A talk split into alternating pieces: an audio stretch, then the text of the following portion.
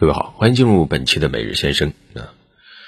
呃，昨天节目啊，咱们聊到了，一天之内我们痛失两位国士啊，呃，吴孟超院士啊，袁隆平院士双星陨落啊。嗯，怎么说呢？嗯，看到全网啊都在哀悼，有时候有些网友自发的这种哀悼啊，有时候看让人非常的感动啊，泪点稍微低一点啊，呃，有些画面都。看不得啊，感觉眼泪哗哗都要流下来。这部剧让人非常非常的感动啊。首先，我们想说的是袁隆平、吴孟超啊这样的可以说是伟大的人物啊，他们就应该是顶流啊。他们既是我们中华民族这种核心价值理念的践行者，同时也是引领者啊。他们身上那种精神啊，实际上正是我们中华民族。生生不息的一种精神啊！以前网上有时候有讨论，对吧？说呃，都关注明星啊、艺人呐，关注流量明星，没人关注科学家。但是通过这一幕，我们可以看到，实际上大家还是有共识的啊！正是像他们这样的科学家，他们的这种精神，才是大家最珍视的一个民族共同的精神财富啊！大家把他当做自己心目中真正的偶像，真正的英雄。那那这其实代表着一种希望，为什么？那那句话叫“崇尚英雄才会产生英雄”，啊，争做英雄，自然就会英雄辈出。既然大家如此如此的哀悼这两位逝去的老者啊，也可以看出有那么多的人啊，尤其让人很欣慰的是，有无数的年轻人，实际上也是默默的把他们当做了自己的榜样。那么，我相信。啊，通过这一次自发的这种哀悼，啊，自发的这种集体的致敬，它实际上同时还具备着一种极其强大的示范效应，它也会让我们每个人的生活，我们每个人所共同身处的这个社会变得更加的有希望，更加的充满着这种人性的光辉。所以我非常非常同意昨天有一个央媒的一个建议啊，说希望向呃这两位院士降半旗。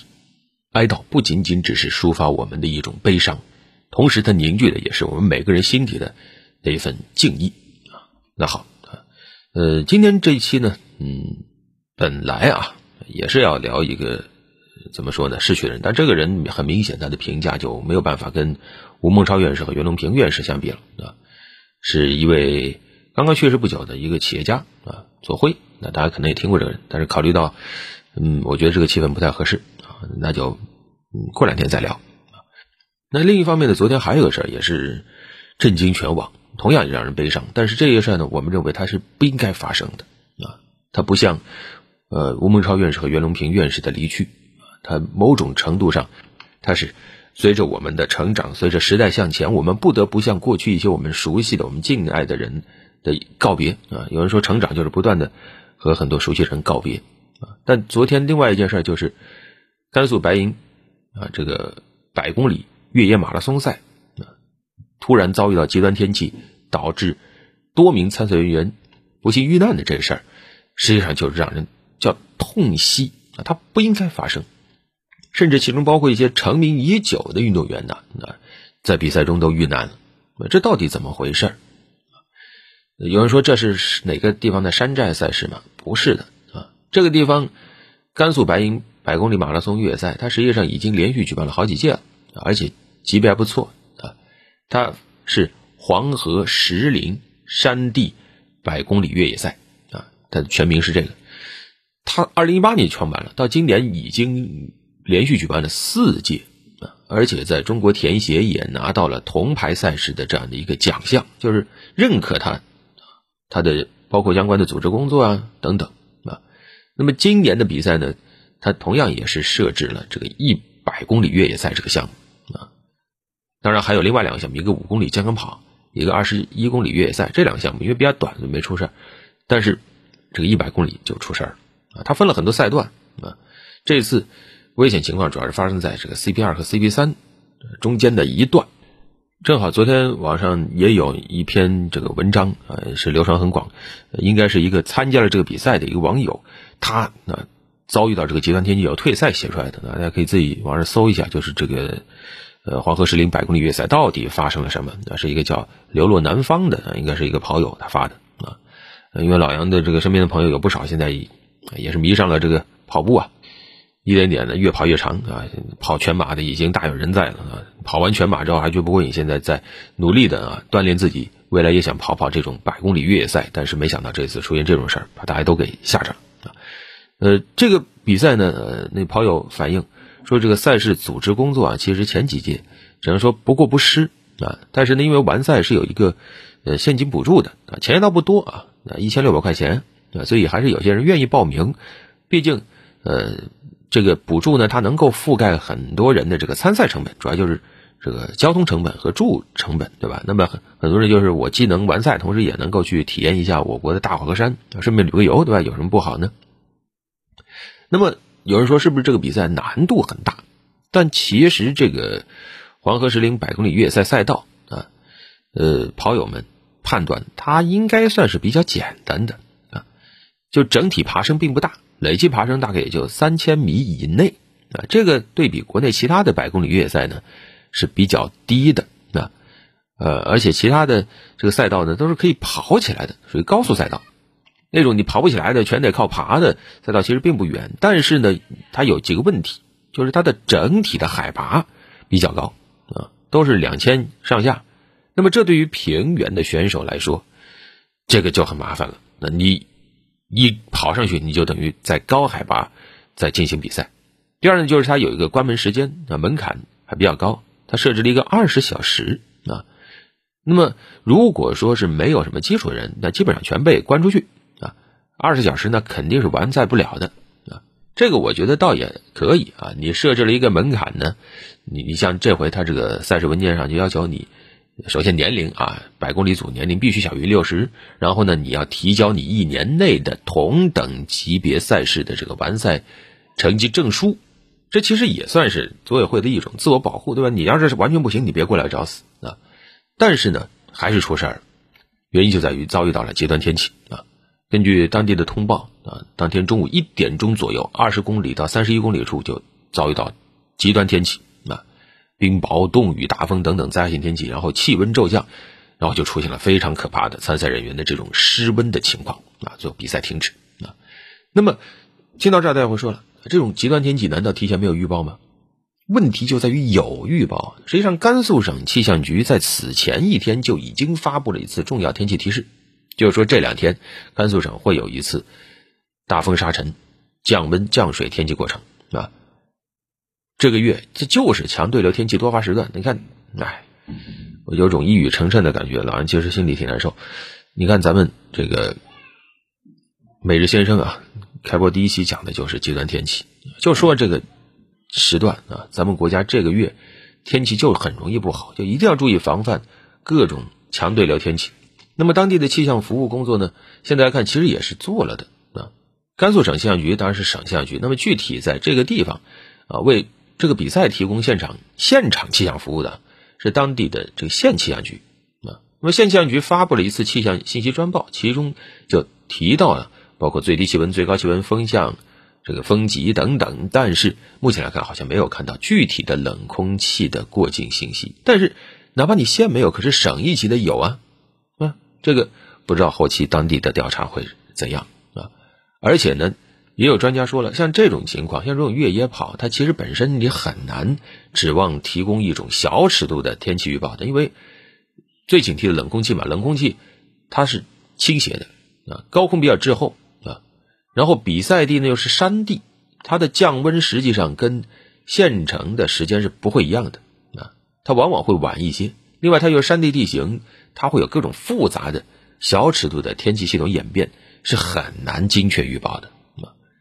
那么，现在现场的一些就是活下来的这些跑友们啊，也发了很多当时他们记录的一些视频、啊、照片呢，就可以看到，在本来就很难的一个赛段啊，就是爬坡路段的时候啊，那个地方很多地方非常陡峭啊，有时说摩托车都开不上去啊，呃，人只能靠爬的，在这种地方突然遇到了大风降温的这种恶劣天气，然后山地风很大，甚至现场带的这种薄的保温毯都被吹烂了。啊，然后又一下雨，石头也很湿滑，你爬来爬去，体能也下降很严重。很多选手们当时就不由自主的在那抱在一起发抖啊，啊，就明显感觉到自己的生命安全受到了威胁，啊，当时赶紧求救。